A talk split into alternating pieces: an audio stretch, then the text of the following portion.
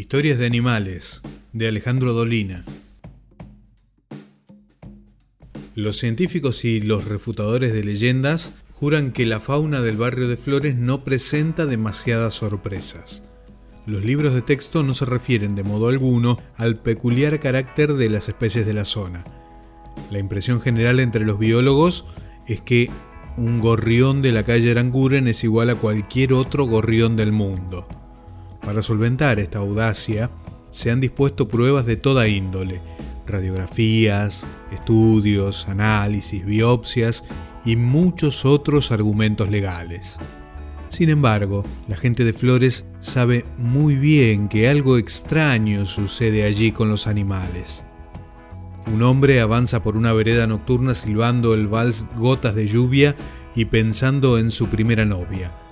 Al pasar frente a una verja, se le asoma una bestia espeluznante que ruge y amenaza entre los barrotes. El hombre piensa que ha llegado su hora. Tal vez sale corriendo, tal vez se queda paralizado, tal vez se muere del susto. Es solamente un perro, dirán los racionalistas. No lo sé, contesto yo, no lo sé. Se dice que todos los perros de flores enloquecen los viernes a la noche y muchos hombres sensibles han sido perseguidos por jaurías endemoniadas. Todos han oído hablar de las palomas azules y sus plumas de acero, que son como navajas y sirven para afeitarse. También es célebre el gato negro de la plaza, que es en realidad el diablo, por más que lo disimule. Manuel Mandev ofrece amplia noticia sobre estos bichos asombrosos en su inconcluso libro Zoología de Flores. Se trata en verdad de un delirante catálogo en el que se mezclan variedades de probada existencia como el basilisco con monstruos más bien fantásticos como el ornitorrinco. Soportemos algunos párrafos. Las golondrinas invernales. En el mes de mayo llegan a Flores algunas bandadas de golondrinas. Permanecen en el barrio durante todo el invierno. Cuando se vislumbran los calorcitos de octubre, las aves emigran hacia el norte buscando la fresca. ¿Qué les pasa realmente? ¿Por qué andan con el vuelo cambiado? Algunos piensan que esta especie odia el calor, como sucede con algunos canallas que no usan camiseta. Sin embargo, yo las he visto temblar y sufrir con los vientos de agosto. Me parece que las golondrinas invernales han elegido el dolor y el padecimiento por razones espirituales, como muchos se hacen guitarristas pudiendo ser agentes de bolsa.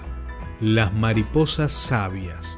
Por la calle Bacacay vuelan mariposas sabias.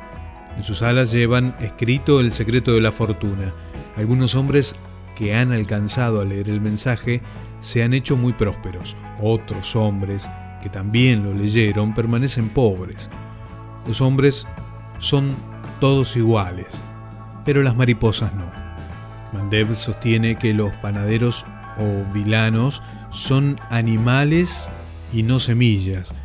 Conforme sus recomendaciones resulta muy conveniente capturarlos con suavidad, pedirles algún don y luego soplarlos para que sigan su vuelo. Según parece, los panaderos tienen por costumbre olvidar las peticiones, pero ahí andan los hombres sensibles mareados de tanto soplar. Un capítulo muy interesante es el que alude a los animales que han sido hombres. El autor no explica si el cambio de situación obedece a la transmigración de las almas o a la concreción de hechizos. Simplemente examina algunos casos particulares.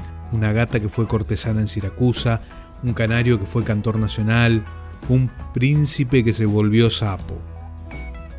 La zoología de flores se interrumpe después de un sabroso atlas que consigna con planos minuciosos la ubicación de los gallineros del barrio.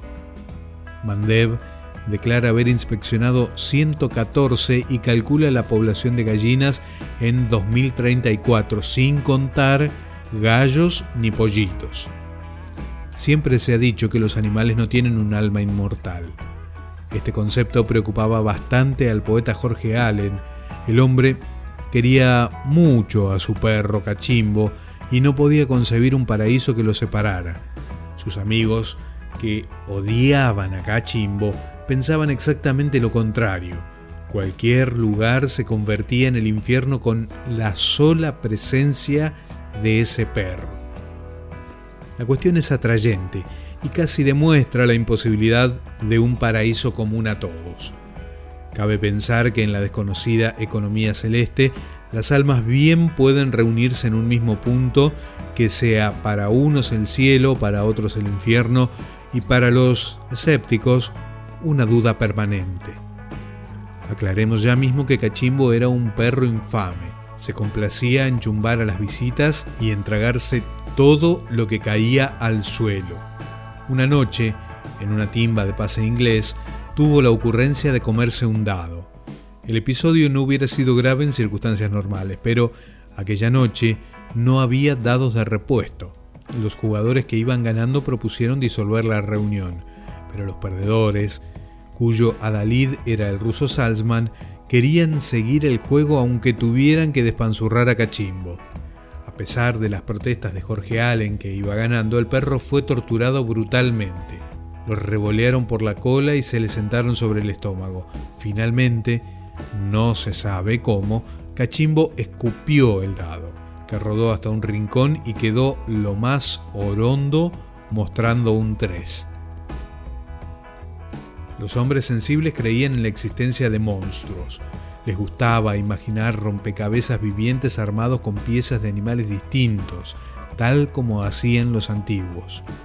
Para asustar a los chicos, los amenazaban con los motomorochos, unos engendros mitad hombre, mitad motocicletas, que andaban a toda velocidad, miraban con un único ojo luminoso y echaban humo por el culo. También les contaban que si uno pone un diente bajo la almohada, los ratones se lo llevan y dejan a cambio una moneda. El músico Yves Castagnino solía cantar esta milonguita es creencia muy aceptada cuando alguno pierde un diente que resulta conveniente ponerlo bajo la almohada. Luego en la noche cerrada dicen que viene un ratón que sin más complicación con el diente se le queda pero deja una moneda, tal vez de indemnización. Otro mito muy difundido era el de las aves parlantes. Cebados por la inocencia infantil, los muchachos de Flores juraban que los loros hablaban. Algunas veces llegaban a traer loros amaestrados y vaya a saber con qué truco de ventriloquía conseguían dejar la sensación de que el bicho decía malas palabras.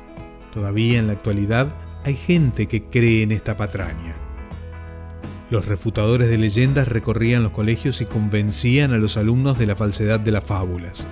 De este modo, los chicos se hacían más sabios y también más tristes. En los años dorados, andaban por flores los conservacionistas preservativos, un grupo que protegía a todos los animales. Pero su piadosa misión no tardó en convertirse en una locura. Poco a poco, la exaltación del animal dio paso al desprecio por los humanos. De allí surgieron frases que hoy en día andan en boca de muchos modernos preservativos. Cuanto más conozco a la gente, más quiero a mi perro. Yo sé que mi tortuga jamás me va a traicionar. De mis amigos no puedo decir lo mismo. Es cierto que las tortugas no traicionan, pero su lealtad no es hija de una moral acrisolada, sino de su ingenio modesto que les impide concebir, planear y ejecutar una traición.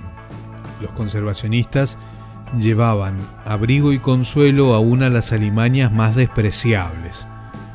Su local en la calle Morón estaba lleno de pulgas, cucarachas, ratas y polillas.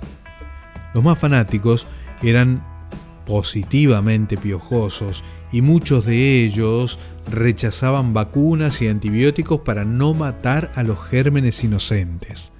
La admiración desmedida por las bestias ha alcanzado en nuestro tiempo una dimensión universal no puede uno encender el televisor sin encontrarse con un programa sobre la inteligencia de las medusas, la fuerza de los antílopes, la nobleza de las hienas o la belleza de los moluscos. Nuestros chicos saben más de elefantes que de correntinos. Leones y perros son héroes justicieros.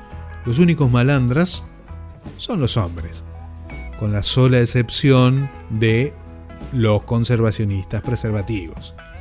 Escribía Unamuno, se dice que el hombre es un animal racional. No sé por qué se habrá dicho que es un animal afectivo o sentimental, y acaso lo que de los demás animales lo diferencia sea más el sentimiento que la razón. Más veces he visto a un gato razonar que no reír o llorar. ¿Acaso llore o ría por dentro? Pero por dentro, acaso también el cangrejo resuelva ecuaciones de segundo grado. Los muchachos del ángel gris temían que los bichos tuvieran secretamente pensamientos y sentires. Y aunque el tiempo de los hombres sensibles ya pasó, algunos criollos todavía tienen recelo. La fauna fantástica sigue allí.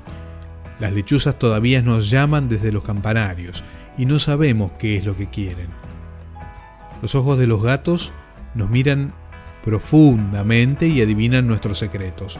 Los perros vagabundos nos siguen para ver a dónde vamos. Quizá todo forma parte de un gigantesco plan angelical o diabólico. Los que prefieran creer en las razones de los científicos oficiales no tienen de qué preocuparse. Pero uno que ha caminado tanto por las veredas de flores, ya ha aprendido a saborear el delicioso gusto del miedo a las maravillas. Del libro Crónicas del Ángel Gris de Alejandro Dolina, Historias de Animales.